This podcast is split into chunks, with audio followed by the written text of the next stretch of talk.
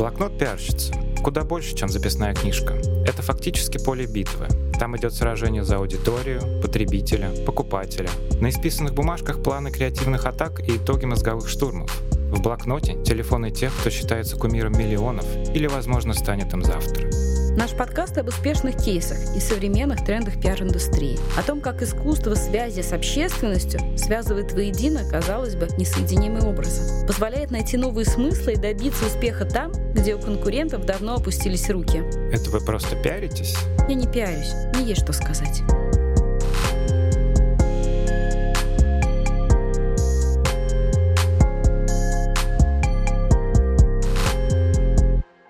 Этот выпуск не просто рассуждение о тонкостях пиар-индустрии. Существуют примеры, когда каждый кейс словно уникальный сервис, к которому притронуться даже страшно. И продвигая такой бренд, ты словно несешь такой сервис к столу, боясь разбить. Речь идет о компаниях с многолетней историей. Такой пиар можно еще сравнить с игрой на старинном инструменте. И вот как не сфальшивить, продвигая бренда с уникальной историей, сегодня наш выпуск. Мы назвали его «Пиар без фальша». И сегодня в студии Ольга Павликова и Анастасия Большова.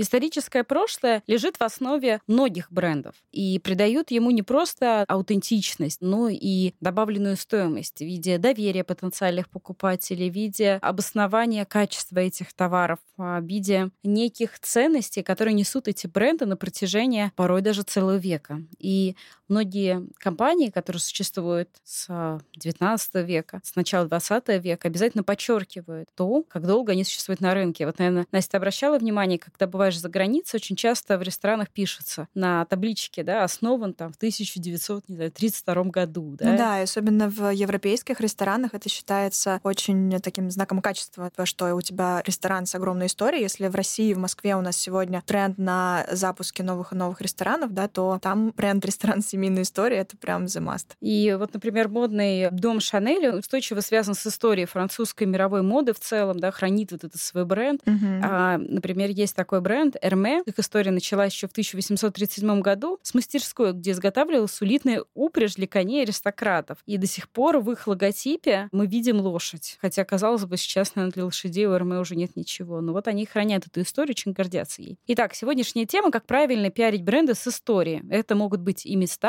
и компании.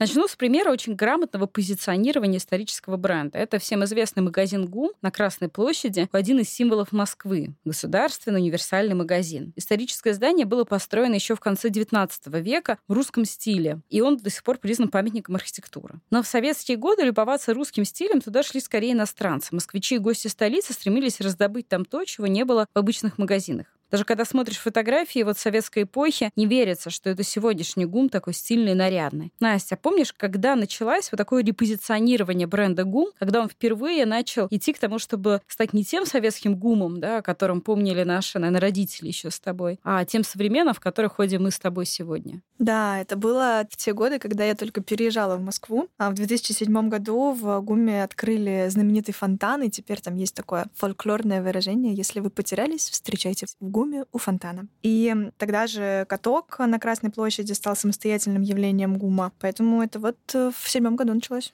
Настя, а мне такой вопрос. Как тебе кажется, а в чем была по-настоящему задача вот этой вот, да, реструктуризации, реформ, которые провели с ГУМом ее новые владельцы? Задача была очень масштабная, на самом деле. Сделать из ГУМа как место для покупок люкс-сегмента, сделать пространство с историческим наследием, с культурным наследием, с культурным кодом столицы. Место для разных абсолютно сегментов, для разных возрастов, для разных аудиторий. И ГУМ стал местом для семей, для детей э, с бабушками, и детей с родителями, и для парочек, и для туристов, э, потому что в ГУМе сегодня есть отдельные объекты инфраструктуры, такие как ГУМ-каток. Ты можешь прийти просто посмотреть на то, какие елки поставили бренды в этом году, и пройтись просто по аллеям, по галереям. Можно просто пофотографироваться в невероятно красивых арт-инсталляциях. Можно подняться на самый высокий этаж, где сейчас проходят выставки очень известные. Это такой арт-культурный центр столицы. А можно купить мороженое.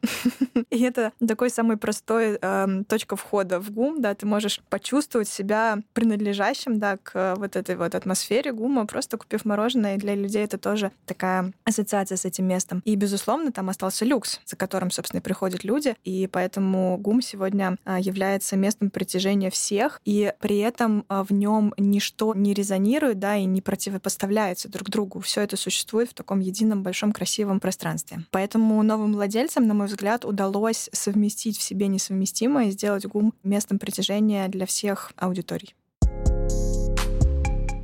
Крайне важное условие продвигать такие бренды бережно, с учетом того, что вокруг всех брендов есть историческая культурная среда, настроение горожан, очень много факторов, даже политическая обстановка. И важно помнить, что вокруг живут живые люди, иначе можно попасть в историю. Я бы сказала, даже вляпаться. Да, дело может обернуться провалом в любой момент. Вот, э, наверное, многие из вас помнят, как в 2013 году прямо напротив ГУМа, о котором мы только что говорили, на Красной площади установили павильон просто каких-то исполинских размеров, где должна была пройти благотворительная выставка саквояжа Louis Vuitton. Собственно, это был огромный дорожный сундук знаменитого бренда, длиной 30 и высотой 10 метров. Там посетители собирались показывать саквояжи известных людей, в том числе Владимира Спивакова, Шерон Стоуна, Сидора Дункана и других. Но почему-то не срослось. Настя, помнишь почему? Да, я помню. Тогда сундук сначала потребовали убрать коммунисты. Они назвали это похабщиной. И в аргументах у них было то, что вообще-то Красная площадь — это крайне сакральное место России, и его нельзя опошлять и порочить э, такими вот э, зарубежными инсталляциями. Ну да, мы же все помним, что на Красной площади в конце концов мавзолей угу. и э, могила известных личностей. Может быть, с этим тоже было связано их тезис. Да, потом, когда к этому подключился Жириновский, а потом уже «Единая Россия», конечно, разразился прям такой грандиозный скандал. Депутаты говорили, что павильон вообще-то, по сути, заградил вид на Красную площадь, лишил Москву ключевой достопримечательности, и более того, на самой постройке изобразили российский флаг, что вообще-то запрещено нашим законом о рекламе. И тогда, конечно, многочисленные заявления политиков привели к появлению таких вот фотожаб, которые пародировали фотографии с павильоном Луи на Красной площади. Например, изображали даже мавзолей в духе чемодана. И можно было себе представить, как тогда возмущались политики. И, казалось бы, да, подобные павильоны Луи Виттона, она же открывала не только их в Москве, они раньше были в Сингапуре, в Шанхае и в Париже, но угу. почему в Москве это не пошло? Это, конечно, было слишком нарочито, да. Организаторы совсем не учли историческую составляющую, и сундук был таким явным вызовом городской среде, который нельзя было пропустить. Еще один из важных аспектов продвижения исторических брендов — это стремительный рост мегаполисов и новые правила жизни. Уже на протяжении последних, а, не знаю, 50 лет, вслед за Лондоном, Парижем, Нью-Йорком, а, которые переселяют предприятия из центра города в пригород, стала так себя вести и Москва. И промышленная эстетика, с одной стороны, остается и должна остаться, а с другой стороны, меняется ее функционал. Несколько лет назад я была в Нью-Йорке, и меня очень поразила железная дорога, которая сейчас уже не функционирует функционирует, но она превращена в своего рода городской парк. И вот один из таких вот ключевых объектов это был как раз Красный Октябрь. И именно перебазирование уникального промышленного предприятия и создание рекреационной зоны в центре Москвы, где мы сейчас все любим бывать в модных а, барах, модных ресторанах и на различных лекциях и конференциях, а, было как раз таким вот примером. Настя, а вот с чего там все началось? Да, все началось в 2007 году, когда производство перевели на новую площадку, и получается, что памятник архитектуры стал новой точкой притяжения в городе. И с точки зрения коммуникации произошла такая двойная перезагрузка исторического бренда, а с точки зрения жилья стоимость квадратного метра в лофтах выросла в пять раз и вообще опередила темпы на рост эм, цен на недвижимость э, по всей Москве. И получается, что появился в Москве такой золотой остров на месте старого предприятия на стрелке Болотного острова. И все восемь зданий были сохранены, тем более, что три из них признаны памятниками промышленной архитектуры. И что интересно, никаких, э, собственно, каких-то коммуникационных кампаний особо Красный Октябрь не проводил и не тратил деньги на рекламу. Компания просто носила имиджевый характер, и такое вот пиар-сопровождение оказало серьезное влияние на экономику девелоперской составляющей. И сегодня, несмотря на то, что территория там бывшая промышленная, из бара «Стрелка» открывается потрясающий вид на храм Христа Спасителя, и вообще именно с э, локациями место, она определяет его статус и место протяжения всей инфраструктуры, огромного количества мероприятий, которые там проходят. Да, таким образом, я бы несколько резюмировала блог про development. А дорогие бренды сами по себе способны привлекать внимание. И отдельный бюджет на рекламу здесь может э, сыграть скорее в минус. То есть важен статус, важен интерес, важно значение бренда для общества, его культурно-историческое сопровождающее. И очень важна связь времен, которую в коммуникациях очень важно поддерживать. Конечно, среди самых известных и успешных брендов Аэрофлот. В начале 2000-х старейшая компания на российском авиарынке провела ребрендинг. Внедрила новую ливрею для самолетов, то есть такой окрас развивающимся триколором на киле. При этом оставила и советский серп и молот. Такой знак уважения тем, кто работал и помнит Аэрофлот еще там со времен, не знаю, там, своего детства. И даже Виталий Савельев а, говорил, что ему нравится эта птичка с серпом и молотом. При этом компания стала позиционировать себя как дорогой премиальный перевозчик, заметно изменивший к лучшему сервис. И это был даже оценил и Skytrax, который несколько раз присуждал ему отраслевую премию, и много других наград она получила. Но вот сумела сумела сохранить свои идентики и советскую составляющую, и новый стиль. Если говорить о наземном транспорте, то, наверное, такую связь времен сохраняет и самый известный поезд — это «Красная стрела», который курсирует между Москвой и Санкт-Петербургом. Раньше это был Ленинград, аж с 1931 года. Его рейсы были прекращены только во время Великой Отечественной войны, и сейчас «Стрела» продолжает ходить, да, и является таким вот и символом победы для жителей северной столицы, и во многом таким вот символом связи времен. А у меня такой вопрос. Вот советские годы это был символ, с одной стороны, быстроты, а с другой стороны, комфорта. То есть вот как тебе кажется, какое сейчас позиционирование должно быть у этого поезда? Ведь он же уже не самый быстрый, да? Сапсан ходит двое быстрее, чем Красная Стрела, и уже, как казалось бы, не Стрела вовсе. Да, я на самом деле, несмотря на то, что очень люблю путешествовать быстро, я обычно а, для путешествий в Питер всегда выбираю Сапсан или самолет. Несколько раз ездила той самой Красной Стрелой, это, конечно, ни с чем не сравнимое удовольствие провести ночь в таком вот вагоне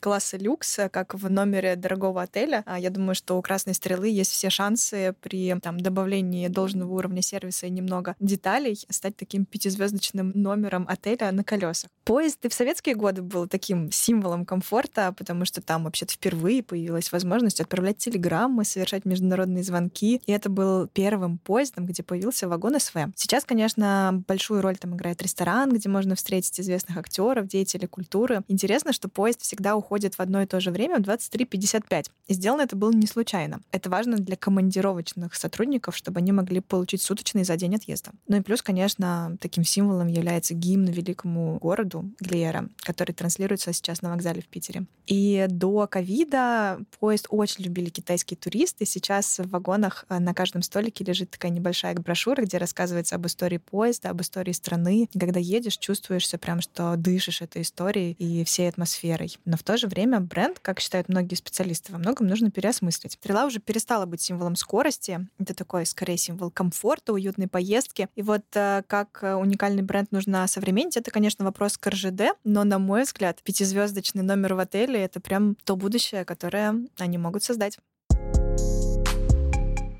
Нашей с Настей работе тоже был бренд с историей. Это Технополис Москва. Мы работали там более четырех лет. Ну, я более трех лет, Настя более четырех, который расположился на месте бывшего завода ЗЛК «Москвич». И во всех коммуникациях мы очень подчеркивали, что мы находимся и сохраняем вот эту вот уникальность, технологичность этого места, который был на самом деле не просто точкой роста для многих тысяч людей, которые работали на ЗЛК «Москвич», но и такой гордостью страны, гордостью СССР, гордостью города.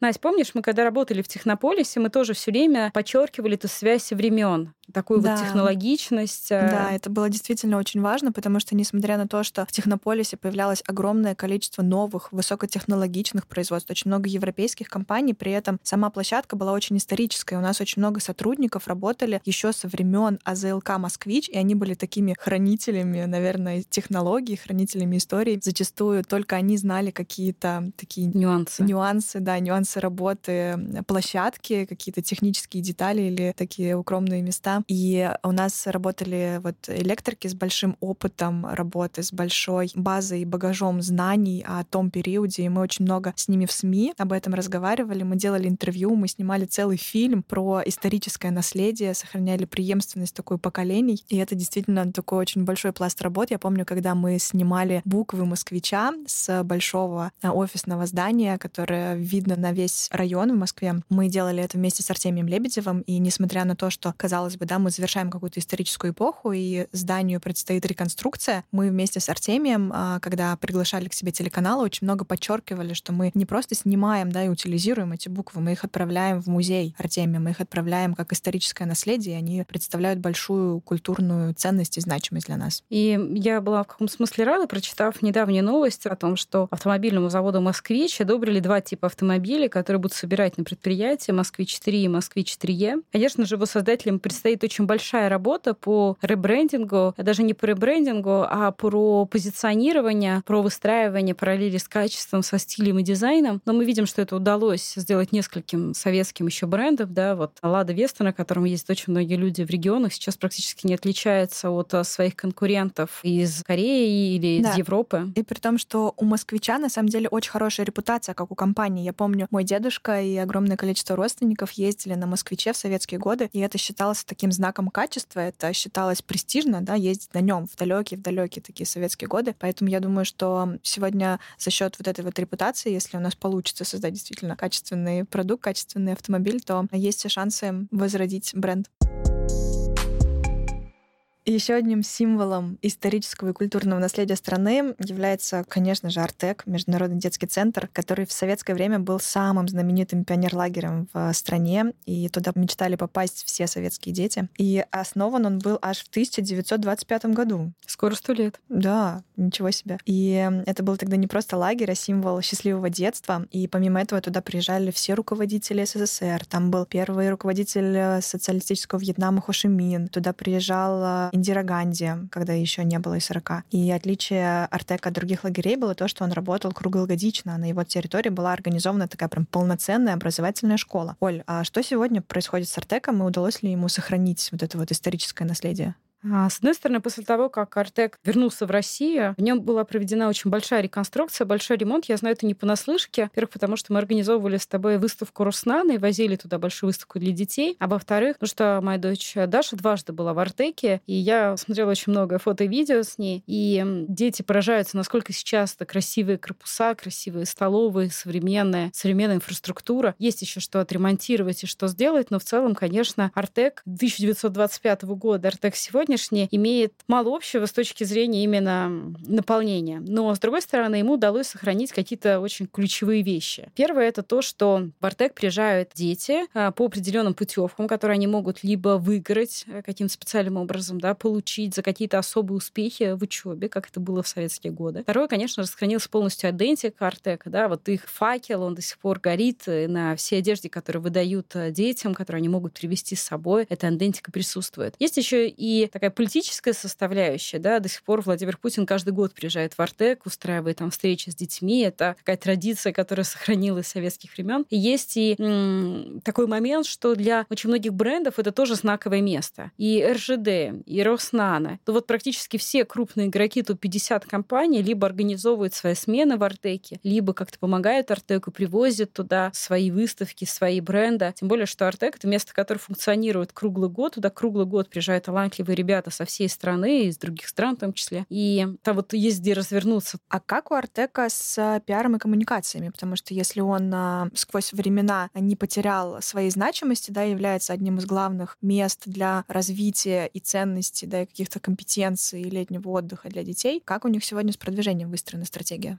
На самом деле Артек — это одна из таких ключевых точек привлечения внимания. То есть в Артеке всегда освещается и федеральными каналами. Каждый фестиваль, каждое мероприятие освещается и региональными, и федеральными СМИ очень активно. И, конечно же, туда приезжают целый пул журналистов, которые да, и с Владимиром Путиным, и с федеральными министрами формируют э, такое вот новое лицо, новую повестку, показывают важность, показывают ребят. И с Артеком работает прям целое пиар-агентство. И на сегодняшний день это бренд, который работает работает и с тиктокерами, и с блогерами, и соцсетями. И у них очень много каналов коммуникации в этом плане, да, несмотря на то, что бренд исторический, коммуникация у них очень-очень современная.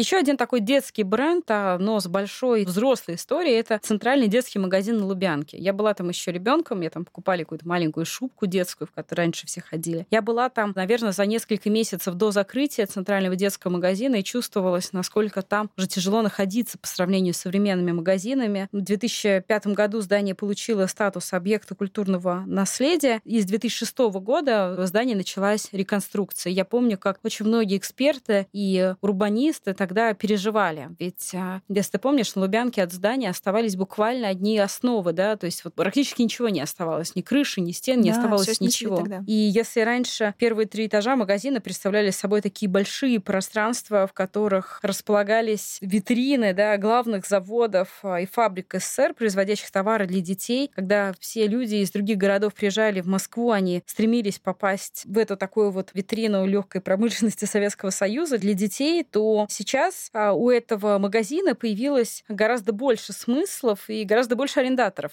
Я помню, что когда шла реконструкция, все очень боялись, не станет ли магазин таким очередным торговым центром, которых очень много в Москве, да, красивым, да, вылезанным, но совсем обычным. К счастью, нет. Мы все были в новом детском мире. Он, конечно, прекрасен и очень такой красивый, масштабный, притягательный. И с точки зрения позиционирования, на мой взгляд, э, новому детскому миру удалось сохранить именно ту самую связь времен, когда, несмотря на то, что весь первый этаж и огромное количество магазинов а, заняты современными абсолютно там и мультфильмами, и брендами а, типа Харибо и э, Гарри Поттера, да, у детского мира остались часы монументальнейшие, просто огромные. Я думаю, все их видели, но не все знают их историю. Они построены Петродворцовским часовым заводом, и сам механизм весит 4,5 тонны и состоит из 5000 деталей. И сам действующий механизм достигает размеров 6 на 7 метров. В общем, он какой-то просто гигантский. А зеркальная поверхность маятника маятника действует как асферическое зеркало, создавая оптический эффект. В общем, кто не обращал на это внимание, обязательно придите в детский мир и просто посмотрите, позалипайте на него, он потрясающий. И основной механизм расположен аж на уровне пятого этажа, и по словам производителя, это вообще-то самые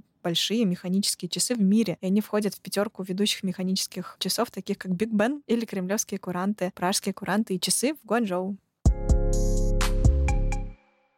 На мой взгляд, одним из самых, а, наверное, громких ребрендингов в нашей стране последних лет стал Сбербанк, который теперь Сбер. И Сбербанк перестал быть просто банком, да, он стал огромной экосистемой, что кардинально вообще изменило задачи компании, задачи восприятия, потому что у банка есть историческое наследие, да, и есть нейминг, и название, огромное количество аудитории, которые помнят его как Сбербанк. И, конечно, произошло изменение и в самом названии, к которому пришлось привыкать. На мой взгляд, Сбер Сбер отлично с этой задачей справился, все привыкли к новому названию. И, конечно, масштаб задачи, который стоял у Сбербанка, он э, ни с чем не сравним. Сегодня Сбербанк — это и кинотеатры, да, и магазины, и собственные технологические продукты. Поэтому задача здесь огромная, да, это экономить людям время, чтобы они могли использовать его с пользой, двигаться к своим целям и быть близкими семьей, развиваться. И Сбер людям таким а, образом экономит время, возвращает к жизни. И вот этот зеленый цвет, как э, объединяющий сквозь все продукты, образом он э, Сберу помогает оставаться в такой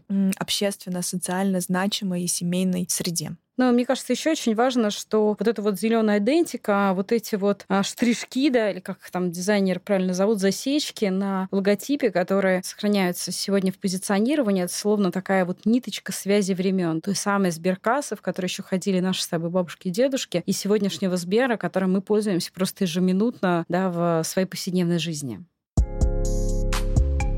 Итак, пройдемся по выводам. Как же продвигать бренды, у которых позади десятилетия огромная история, но при этом большие планы на будущее? Первый мой совет — это быть бережными в своей истории. И нужно помнить, что исторический бренд — это часть жизни людей, которые когда-то гуляли по Красной площади, ездили в Санкт-Петербург на Красной Стреле, летали аэрофлотом, хранили деньги в сберегательной кассе и покупали подарки детям в детском мире и мечтали поехать в Артек. И любое неаккуратное действие, обесценивающее этот пласт истории, может очень плохо отразиться на бренде бренде и на его будущем. Но мне кажется, также очень важно помнить, что исторический бренд — это еще всегда дорого, потому что это, во-первых, доказывает, что у бренда есть история, что за ним стоит а, некая миссия, некие ценности, качество. И это не обязательно должно относиться к люкс-сегменту, но вот эта связь времен и поколений, она должна прослеживаться и в коммуникациях, и в том, что бренд делает сегодня. Да, и, конечно, на одном только известном бренде, даже если он исторический, даже если он с глобальной историей, далеко не уедешь. Да, мы все помним Nokia, мы все помним огромное количество брендов, которые, несмотря на большую историю, не смогли вынести изменений времени. Бренд всегда должен быть переосмыслен, он должен быть наполнен новым содержанием, а история бренда должна писаться сегодня и быть актуальной, потому что мир меняется каждый день, и бренды меняются тоже каждый день. Но еще мне кажется очень важно, что понимать, что бренд несет не только функционал, но и такую культурную составляющую. Вот мы с тобой сегодня говорили про ГУМ, про то, что это не только уникальная архитектура, доминанта, история города, но и место встреч, место каких-то культурных событий. Ну и Артек — это не просто детский отдых у моря, это еще и мечта, да, это еще то, ради чего стоит учиться на одни пятерки, часть детства. Вот, и это все измеряется не только в денежном выражении. Ну что, мне кажется, у нас сегодня получился с тобой такой очень душевный, атмосферный подкаст, который заставляет не просто задуматься и вообще почитать историю разных брендов и разных компаний, но и появляется огромное желание создавать проекты с душой, с большим смыслом и на долгие года.